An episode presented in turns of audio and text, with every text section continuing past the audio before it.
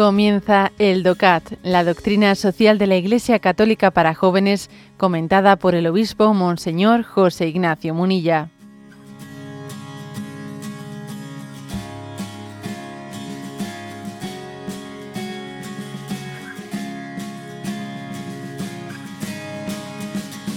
Tenemos el punto 49 que pregunta lo siguiente, ¿qué significa vivir en sociedad?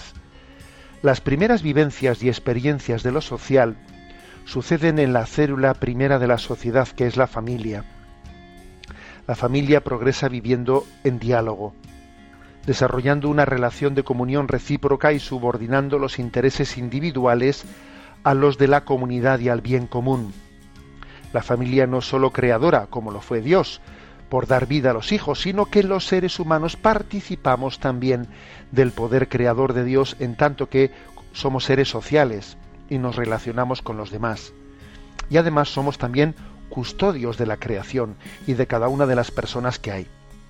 Cada vida es sagrada e inviolable, siempre y en todo lugar. Nuestro compromiso social se extiende también a los animales que debemos tratar con cariño y, y concierne también a la naturaleza que no debemos explotar sino manejar de manera sostenible y responsable. En el centro de la doctrina social católica, no obstante, se encuentra la persona humana. Ella es el fundamento de la sociedad y por eso ha de ser también ella la prioridad de toda actuación social. Bueno, eh, por tanto, la pregunta era ¿qué significa vivir en sociedad? Y lo que se nos recuerda es que es la familia, ¿eh? es la familia la célula primera de la sociedad y es la familia en la que aprendemos a vivir en sociedad. En ella uno aprende a subordinar sus intereses individuales a los del bien común. Si uno no ha tenido esa experiencia de que en la educación de la familia pues eh, mm, ha, superado esa tendencia al narcisismo de pretender ser el reyezuelo, ¿no? el reyezuelo en el que todo el mundo en la familia tenga que estar pendiente de mí, porque, ojo, porque eso a veces ocurre ¿eh? en las familias, ¿no?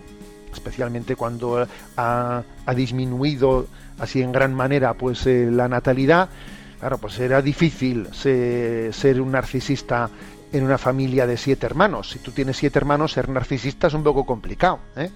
Pero claro, en la medida en que también eh, estamos en la sociedad del bienestar, que todo se nos da hecho, todos nuestros deseos, ¿no? Nuestros deseos a veces se convierten en caprichos y encima pues yo soy una especie de el rey, ¿no? El rey del existe el riesgo de que la familia no eduque suficientemente pues en, en ese saber subordinar mis intereses individuos y mis apetencias personales, ¿no? Al bien común. Y, la crisis de la familia luego se traslada a la crisis social o al revés, la crisis social se traslada a la, a la familia, ¿no? Pero está claro ¿no? que, que, el hombre es un ser social y tiene que aprender, ¿eh? tiene que aprender desde la familia y luego más allá de la familia lo que es la relacionalidad, la relacionalidad, superando el yo, ¿eh?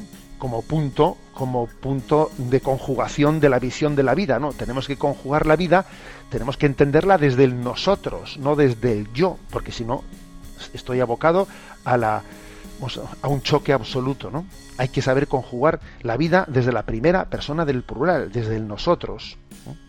Saber pasar del yo al nosotros es toda una educación, una educación que requiere mucha paciencia, mantener el pulso, etcétera. Y luego este punto, a la hora de ver cómo uno se relaciona con toda la sociedad, viene a decir, bueno, la, la relación con el mundo, con la naturaleza, la relación con, eh, con la sociedad. Lógicamente, nosotros sabemos distinguir muy bien lo que es la dignidad de la persona humana de lo que es la dignidad pues del resto de la creación, ¿eh? que también tiene su propia dignidad, obviamente, ¿no? Pero que entendemos que la dignidad del, ser humano es una dignidad que es un fin en sí misma, cosa que no ocurre con el resto de la creación. Aquí se ofrece una, una cita de Kant, del famoso filósofo, ¿no?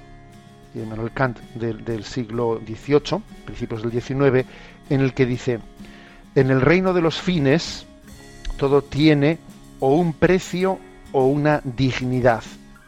Lo que tiene un precio se puede sustituir por algo equivalente, pero aquello que está por encima de todo precio y por ello no admite equivalente, eso tiene dignidad. A ver, mm, digamos que las cosas tienen precio. El hombre, el ser humano tiene dignidad, tiene una dignidad plena. ¿eh? Con lo cual mm, no puede o sea, no puede ser sometido a cambio, la dignidad del hombre ser moneda de cambio para otra cosa. El hombre es un fin, no es un medio. Mientras que el resto de la creación, el hombre tiene que vivir en respeto, ¿eh?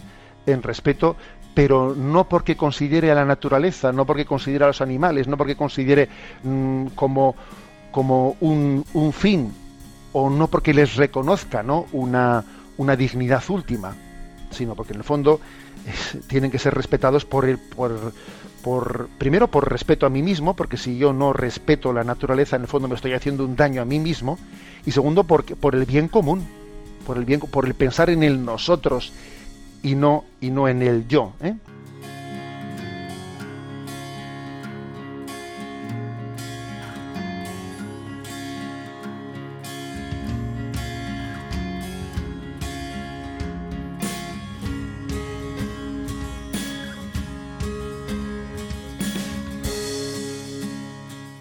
Has escuchado el DOCAT, la doctrina social de la Iglesia Católica para jóvenes, comentada por el obispo Monseñor José Ignacio Munilla. Encuentra todos los audios en radiomaria.es.